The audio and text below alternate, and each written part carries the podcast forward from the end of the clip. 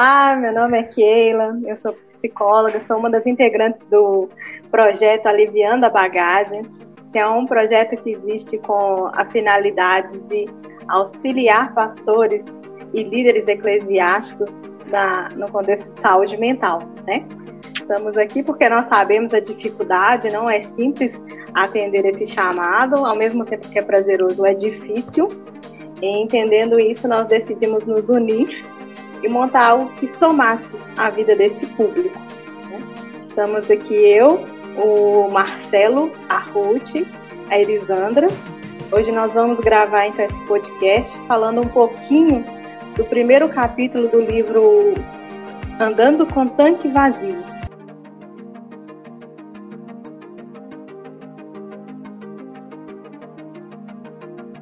É um livro que conta um pouquinho a história de alguns pastores que tiveram gasto emocional no trabalho, pessoa que está ali no trabalho. É, vamos fazer, então, no decorrer desse áudio, o estudo desse capítulo primeiro, e nos próximos podcasts nós vamos falar um pouquinho mais dos outros capítulos.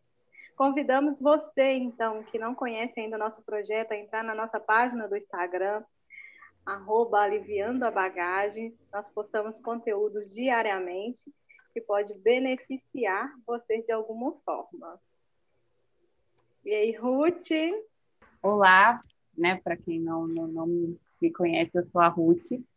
E hoje estamos aqui, como a Keila falou, para falar um pouquinho sobre o primeiro capítulo do livro Andando com o Tanque Vazio. E ele conta um pouquinho sobre a trajetória dele é, nesse, nessa questão do, do esgotamento, né? Como ele percebeu que, que caminho ele percorreu até ele se encontrar nessa situação de desgaste, né? Quais sinais, de repente, inicialmente ele acabou evidenciando alguns sinais, né? O quanto foi camuflando alguns sinais. E aí só conforme ele foi de repente conversando com outros pastores e viu que que não era, né, só ele que estava passando por por essa situação de de desgaste, né?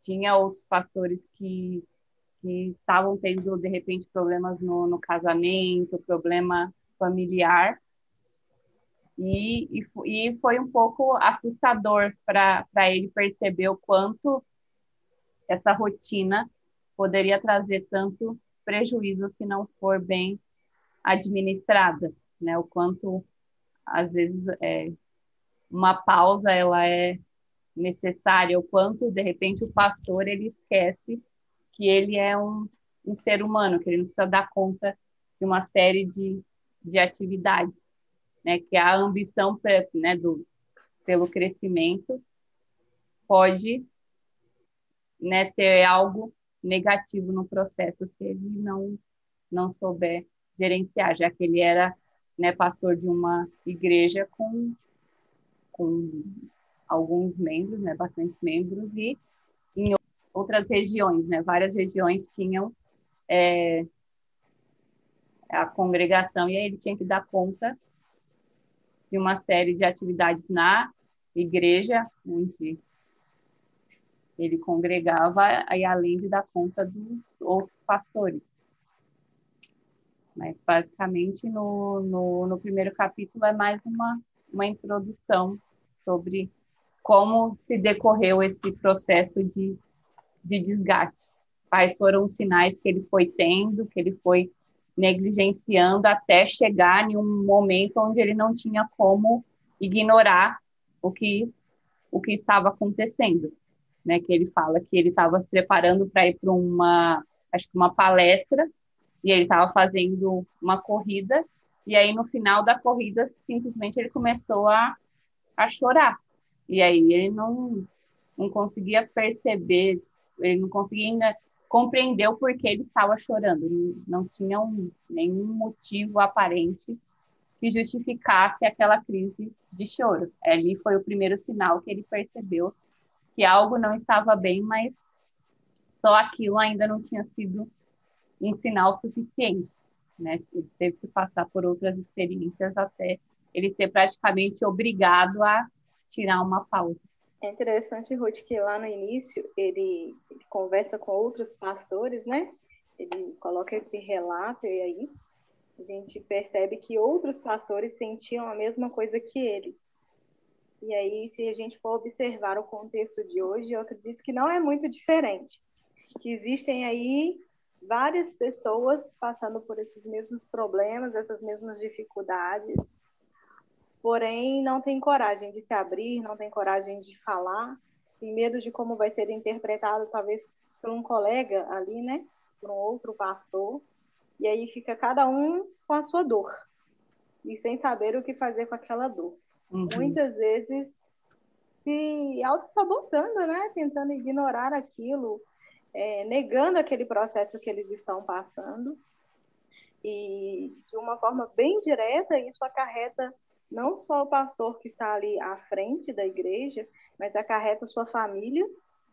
Né? Isso vai trazer consequências, então, para a família daquele pastor. A gente vê aqui que tem um que ele coloca a seguinte frase, deixa eu só encontrar aqui. Eu sei que ele, ele fala que ele não quer que os filhos deles cresçam odiando a Deus. Por quê? Porque eles ficam tão atarefados, a, a, o ministério toma, tem uma proporção tão grande na vida deles, né? Que eles acabam que deixam um pouco de lado o cuidado daquela família. Gerenciam a igreja, mas não gerenciam sua própria casa, suas próprias emoções. Uhum. E isso aí traz um adoecimento em geral. E acaba que quando a família não está bem, o pastor não vai estar bem. Se o pastor não está bem, com certeza a igreja não vai estar bem. Uma igreja saudável, ela depende de um líder saudável em todas as áreas. Então, aqui ele traz um relato, né, e algumas comparações, por exemplo, de um técnico de futebol. Se o técnico está doente, está passando por uma dificuldade, e tem um jogo, ele não pode ficar em casa, ele tem que ir para o jogo. Uhum. E o pastor, se está adoecido, ele tem que ir e preparar a palavra e pregar ali, porque é um compromisso que ele fez, né? A gente percebe o quanto é difícil nessa área, eu trabalho nesse sentido, se a gente for observar, né? Outras atividades aí, a pessoa trabalha de 8 às 18, por exemplo, ou que seja um outro horário, mas tem um limite, e vai para casa. E ali ela consegue desligar um pouco do seu trabalho. Uhum. O trabalho do pastoreio é diferente, né? Ele não desliga, ele fica conectado ali o tempo todo. E enquanto ele está fazendo isso, ele está achando que está fazendo um bem para aquela comunidade. Mas que na verdade não é um bem que ele está fazendo. Porque ele está se prejudicando. E quando ele não está bem, a comunidade vai sentir isso. Né? Uhum. Então, às vezes, o, da vergonha de falar, pode existir a vergonha de falar, o medo de como ele vai ser interpretado, né? Então, o pastor ali ele não tem mais amor por aquilo que ele faz, ou ele é incrédulo, né? Tá faltando fé nesse sentido. E aí começa a ignorar os processos. O primeiro processo já deveria ser um momento de abrir o olho, né? Um sinal de alerta ali, entender o que está acontecendo. Não, tem algo de errado. Eu preciso parar.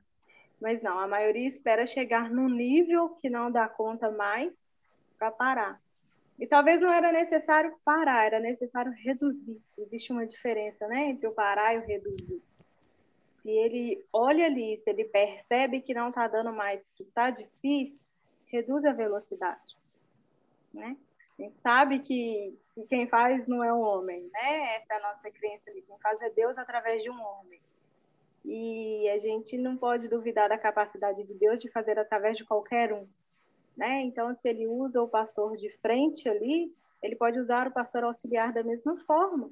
Então, coloca o equilíbrio, convida pessoas para te auxiliar ali, para dividir esse fardo com você, para que, que o pastor continue bem, né? Emocionalmente falando, fisicamente falando, sem ter que parar totalmente. Uh Olá, pessoal. Eu sou a psicóloga Elisandra, do projeto Aliviando a Bagagem. E complementando vocês, né, meninas? E muito bem oportuna essa tua colocação, Keila. Eu, eu me chamou atenção. bastante essa esse ponto que tu destacaste da, da questão do pastor ali quando ele lá naquela convenção que ele foi com os pastores e daí foi perguntado né qual o grande medo o medo ou o maior medo deles e daí o pastor que comentou que o medo de que os filhos dele crescessem odiando a Deus né e é exatamente isso. Eu gosto desse desse tema dos filhos de pastores porque eu já acompanhei e conheço e acompanho alguns, e assim, é, é bem claro a gente vê o quanto que eles muitas vezes trazem uma revolta, né, alguns deles, não todos, claro, uh, por essa questão, porque daí o pastor é pai e pastor das outras pessoas, muitas vezes, e acaba não sendo isso tão presente na vida dos próprios filhos, né? e também a questão de conseguir trazer a diferença que vai, em alguns momentos ele vai precisar ser o pastor e ele é o pastor desse filho, enquanto esse filho membro dessa comunidade, mas também é pai, né? E daí os papéis não devem se misturar, porque tem momentos que ele precisa ser só pai e vai ter momentos que ele precisa ser pastor. E isso é um grande medo, né? Porque realmente é muito contraditório de repente tu levar o evangelho, tu querer e buscar ganhar outras almas e ao mesmo tempo perder os seus, né? E a gente sabe que isso de nada tem valor. E é um grande medo deles, né? Uh, outro ponto que eu também refleti no primeiro capítulo é a questão de que ele também, não é o Wayne ali, o pastor Wayne, uh, daí numa outra convenção que ele estava, uh, que ele encontrou aquele grande amigo dele de anos e que eles não se viam há algum tempo e aí ele perguntou sobre o pastoreio e ele falou: Ah, não estou mais. E aí no texto a gente consegue ver a surpresa dele, né? Mas agora eu vou imaginar aqui, né? Talvez ele, nossa, como assim? Não está mais. Mas é porque e aí o que que me ocorreu assim lendo e pensando sobre isso, o quanto que eles que é solitário o trabalho do pastor, que eles nem sabem dessas coisas um do outro. O que eles o que está acontecendo, se eles estão ou não ainda naquela atividade. E, e o tempo, né, de, de pastorear grandes igrejas, grandes comunidades, que ele destaca no livro, né, em torno de 20 anos, o número 20 começou a aparecer bastante, né, no capítulo ali, porque é muito intenso, é intenso demais o pastoreio. E, e aí, quando chega um tempo ali, 20 anos, não, não é tanto tempo, mas não é tão pouco também, para se viver de uma forma tão intensa. E, e, aí, a questão da, da onda ali que ele fala, né, no mar, eu acho muito interessante a ideia de fazer essa analogia com as ondas, com o mar, né, que a nossa vida, de uma forma geral, ela se, se pauta por uma tranquilidade, como se a gente estivesse num barco em alto mar, né, onde é, onde é passou a arrebentação. E, mas tem momentos que vem grandes ondas, né? Que a gente tem as, as ondas de emoções, de medo, uma grande onda de alegria, uma grande onda de medo, uma grande onda de raiva, que movimentam muito esse barco. E, e aí a questão que ele fala ali, né, da, da onda, né, da, quando ele pega aquela, ele relata a questão das ondas, né, do quão é importante a gente saber a hora certa de entrar e de sair, né? Então a gente tem que ter a percepção. E aí a hora de entrar e sair é talvez eu ler o meu corpo, eu entendê-lo, interpretar os sinais que ele me dá e não fazer ele entrar num colapso geral e ele apagar tudo, né? Porque a gente sabe que o nosso corpo, o nosso emocional, ele apaga para nos prevenir, para nos proteger de algo muito mais sério. Né? Então dá para fazer bastante, dá para trazer muitas reflexões, né? Só nesse primeiro capítulo. De, e isso tem outros pontos que ele traz ali, né, que ele destaca, mas esses pontos me chamaram bastante atenção, e até porque eu estava vendo ali, a gente olha, parece, ah, será que continua sendo o contexto que nós vivemos, ou que os pastores vivem, né? Nós não, porque eu não sou pastor, mas uh, o livro, pelo que eu vi, ele foi escrito em 2011, né? Então lá se vão 10 anos para 11, né? Agora a gente está entrando em 2021 uh, é 9 para 10 anos, na verdade. E não é tanto tempo, né? Ele ainda está bem contextualizado com a nossa realidade. E é importante a gente refletir sobre isso, né? Sobre essas questões e de entender quando devemos sair da onda e respeitar a nossa humanidade, né? Porque pastor é gente também. É bem interessante a gente avaliar essas questões. Ele, ele traz um, um relato também no e-book que nós estamos escrevendo, né? Tem um capítulo que fala que é do prazer ao adoecimento. Fala um pouquinho desse desgaste, né? Nós entendemos que o trabalho pastoreio vai além de só uma decisão, assim, né? Está envolvendo uma obediência, está envolvendo algo maior, um amor, né? E, e, se torna prazeroso quando se faz aquilo que nós sabemos que é para a glória de Deus, né? Nós olhamos assim, nossa, então eu estou obedecendo a um chamado, isso é para a glória de Deus. E claro que é para a glória de Deus, a gente vai dar o nosso melhor, né? Nós queremos dar o melhor sempre. E, e no início é prazeroso, a gente vê então a pessoa, né, no início, nos primeiros dois, três anos de pastoreio, se dedicando 100% à atividade ministerial, mas infelizmente uma hora o corpo vai falhar, vai pedir socorro, né? E aí, como Elisandra disse, tem que parar totalmente, vem um apagão e aí tem que parar. E aí, aqui no livro, ele traz né, um, um, um relato de que aquilo que ele gostava tanto estava deixando de ser prazeroso. E aí ele fala que o ler o, o simples fato de abrir a caixa de e-mail e ler o e-mail estava desgastante, estava ruim, não estava trazendo prazer, né? Dentro do pastoreio, dentro do ambiente eclesiástico, a coisa mais importante que tem não é coisa, na verdade, né? O mais importante que tem ali são pessoas.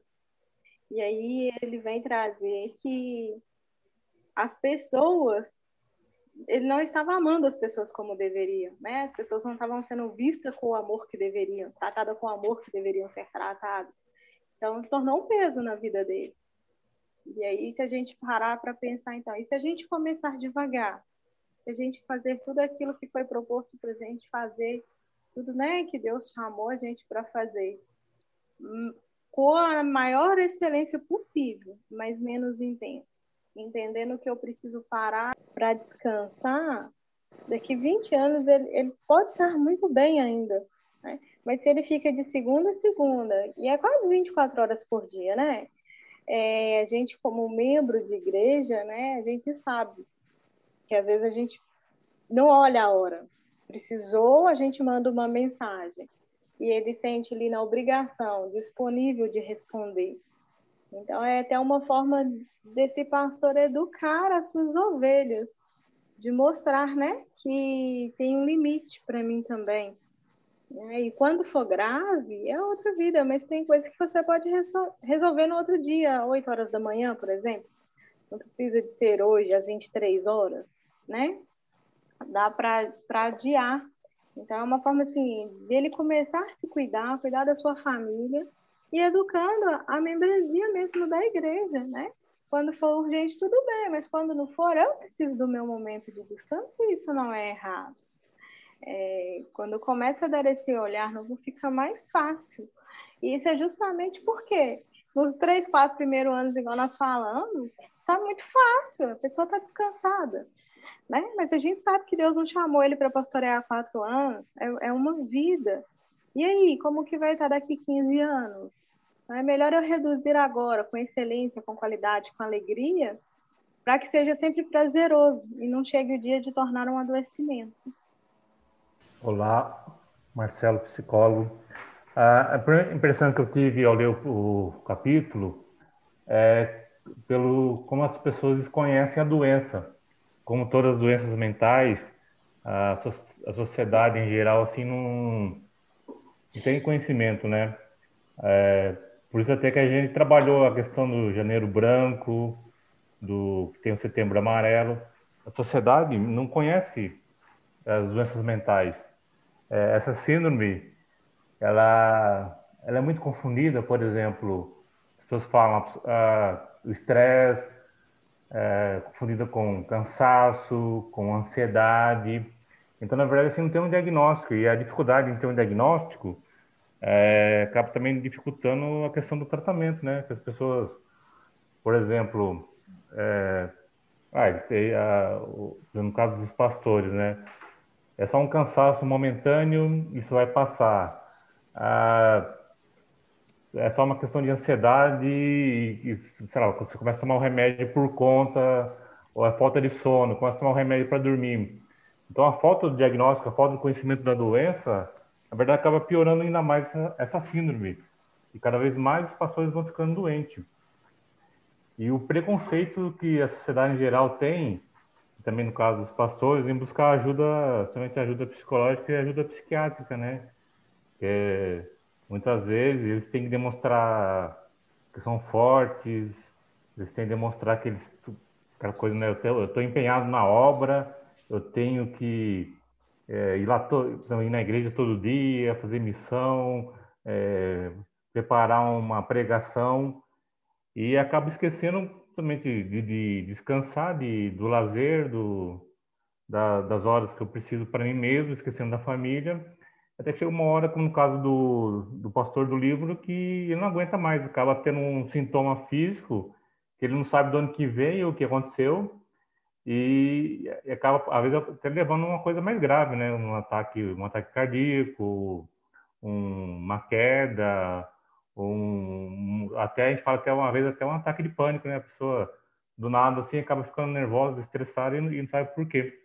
Então a gente eu, eu, vi bem a questão do desconhecimento da doença, do, do desconhecimento dessa síndrome que a gente não ouvi muito falar, mas que na verdade é bem comum, não só no caso dos pastores, mas de todas as pessoas que trabalham, né? Desse trabalho corrido, trabalho que no caso, né, a gente fala até dos, dos psicólogos, né, a gente não trabalha com a questão física, mas a gente trabalha com a questão mental. E como, como também a gente se estressa, como a gente também cansa, acaba levando muita coisa é, para o nosso emocional e a gente acaba, às vezes, não buscando ajuda também, né? Porque a gente é psicólogo, a gente acha que tem que dar conta de tudo. Então, acho que é mais evidente a questão de ele teve que ter um sintoma físico para depois ele começar a buscar uma ajuda, para depois buscar um tratamento. Enquanto não teve uma coisa mais grave, ele foi levando, foi levando, foi levando, até ele não aguentar mais. Sim. E é, ele até fala, né, no finalzinho do, do livro, que ele vai fazendo umas reflexões, que ele fala que, que ele percebeu que por quase 10 anos ele treinou o corpo dele para ignorar todas a, as advertências físicas. Então, quanto ele foi, né, não dando a, a, devida atenção a esses sinais que o corpo dele foi, foi sinalizando.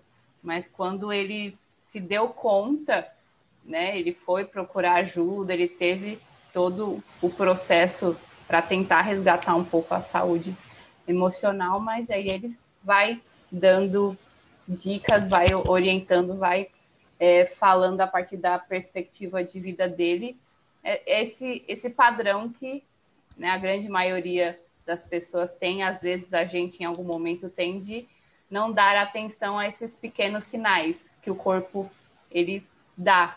Então é, ah, é, é, ah, foi só hoje que eu não consegui dormir bem, foi só hoje que, que eu estou estressado, foi só hoje que eu me tive uma discussão com, com alguém, e aí vai sendo uma soma de só hoje que aí no final do, do dia, do mês, do ano, né, foram uma soma de vários dias que a gente não cuidou, não gerenciou, e aí vem a consequência disso a longo prazo na nossa saúde emocional ou nas nossas relações.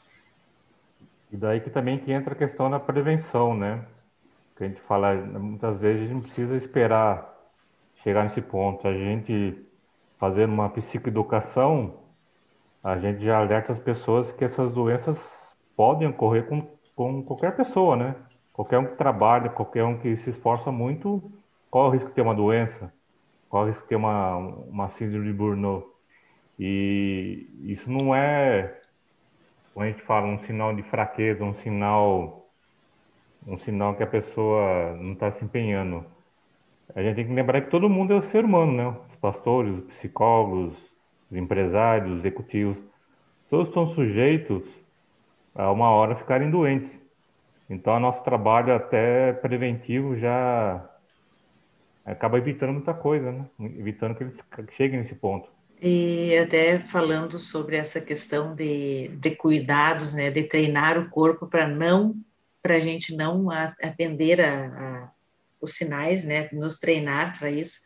Eu essa semana eu falei com um pastor, e daí uma, eu lembrei bem desse exemplo que é uma coisa que aconteceu agora.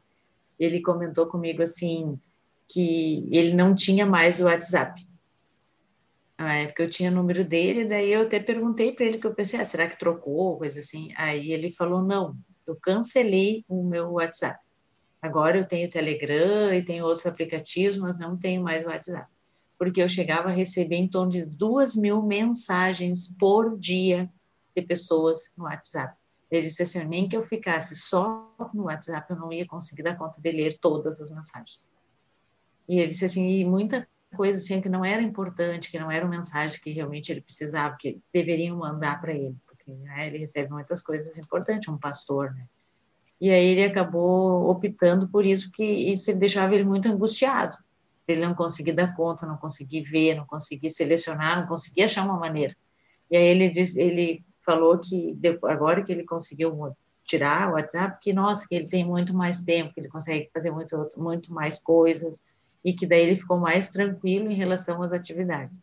E aí eu lembrei, né, bem disso do livro que a gente está lendo, uh, que é exatamente ter essa percepção né, e fazer isso, porque ele poderia ficar né, ali tão ansioso, tão angustiado, tão perturbado e não conseguir dar conta e tentar de todo jeito fazer isso, e, e não conseguir, porque é humanamente impossível, né, a gente responder duas mil mensagens num dia, e, mas não, ele, ele se sentiu tranquilo para, não, eu não vou mais ter o WhatsApp e vou usar de outros recursos.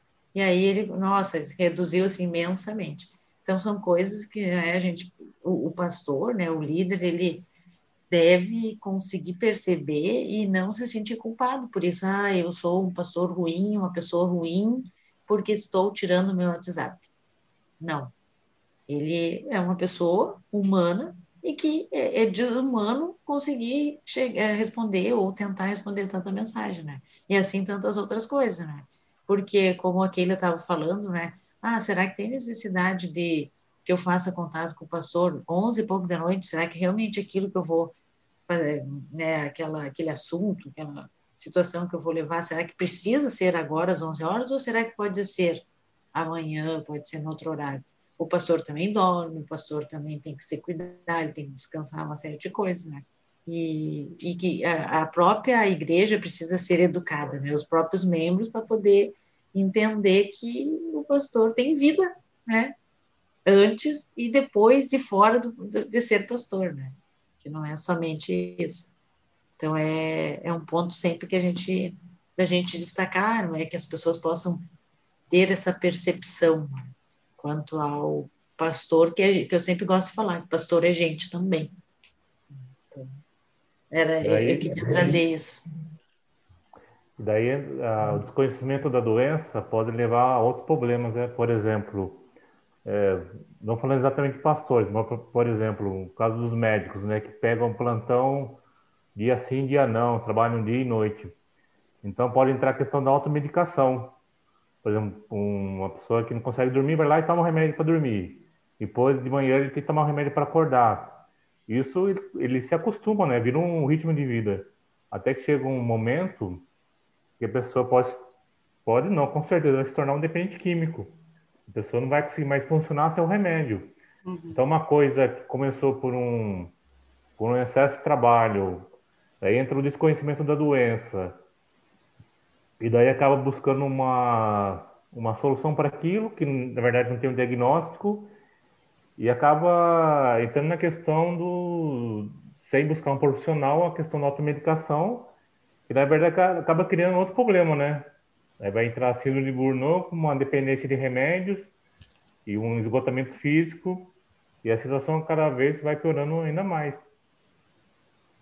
Voltando aqui em questão da, da membresia, né?